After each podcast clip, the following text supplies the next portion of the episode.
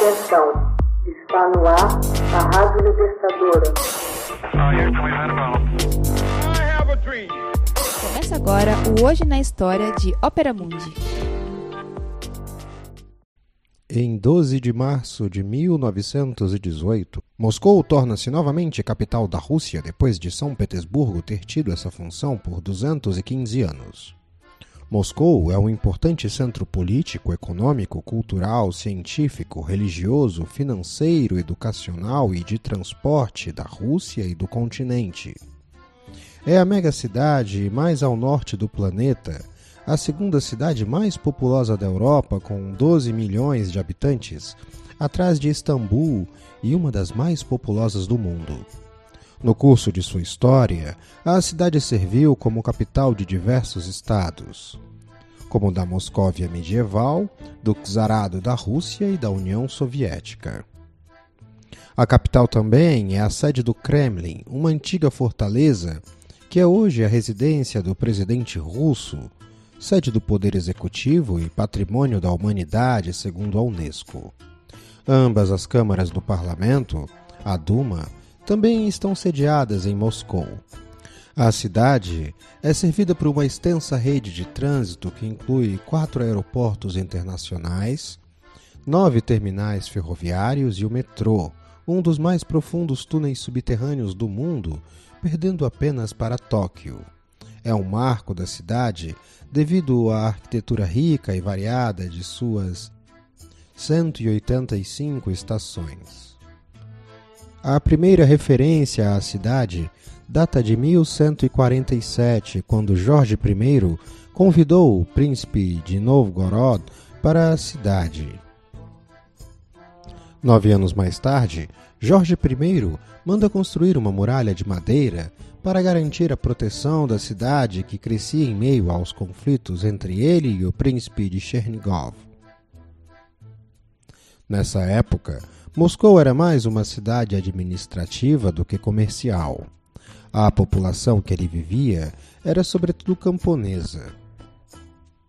O rio Volga, o seu ponto estratégico e a crescente população fizeram Moscou crescer nos séculos XII e XIII.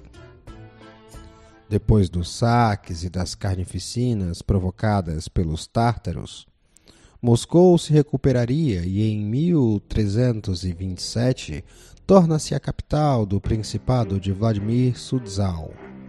Sua boa localização em relação ao rio Volga permitiu um desenvolvimento estável, atraindo milhares de refugiados de todo o território russo. Sob o poder de Ivan o Terrível, Moscou substitui definitivamente a cidade de Tver como centro político. Em 1380, Demétrio, um príncipe de Moscou, ganhou a importante batalha de Kulikovo, que permitiu acabar com o poder dos tártaros.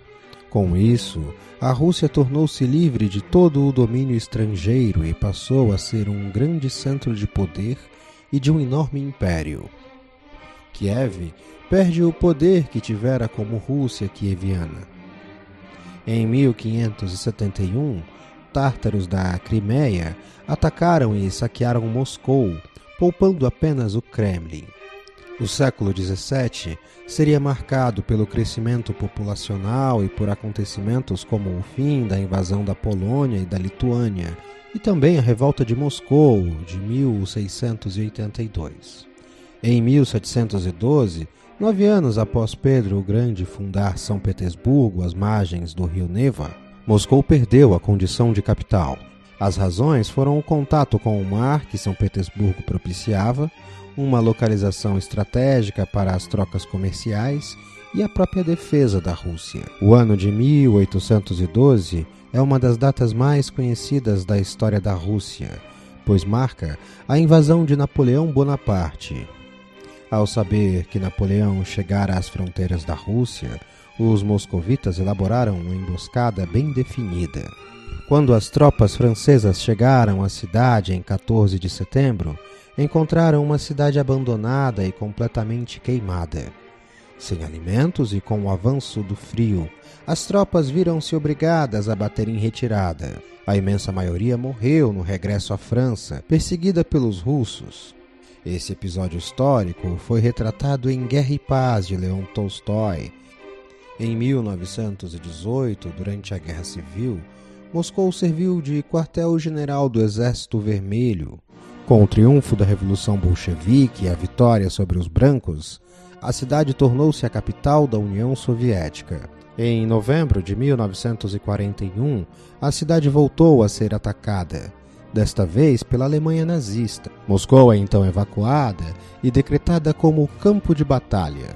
Devido aos eminentes riscos, o líder soviético Joseph Stalin é aconselhado a abandonar a cidade e evacuar o resto da população que lá permanecia. A proposta foi recusada por Stalin.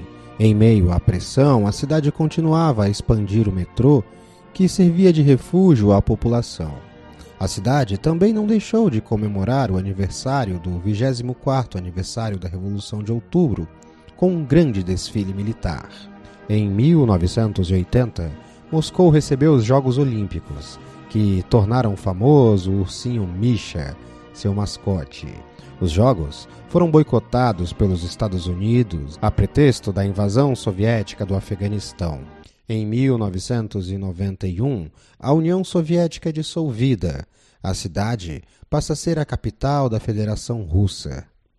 No final da década de 90 do século XX, a cidade expandiu suas linhas de metrô e modernizou a arquitetura, gerando críticas devido à demolição desmedida de prédios históricos para dar lugar aos arranha-céus. Hoje na história. Texto original Max Altman. Narração e animação José. Você já fez uma assinatura solidária de Opera Mundi? Fortaleça a imprensa independente. Acesse www.operamundi.com.br/apoio. São muitas opções. Você também pode fazer um Pix usando a chave apoie.operamundi.com.br. Obrigada!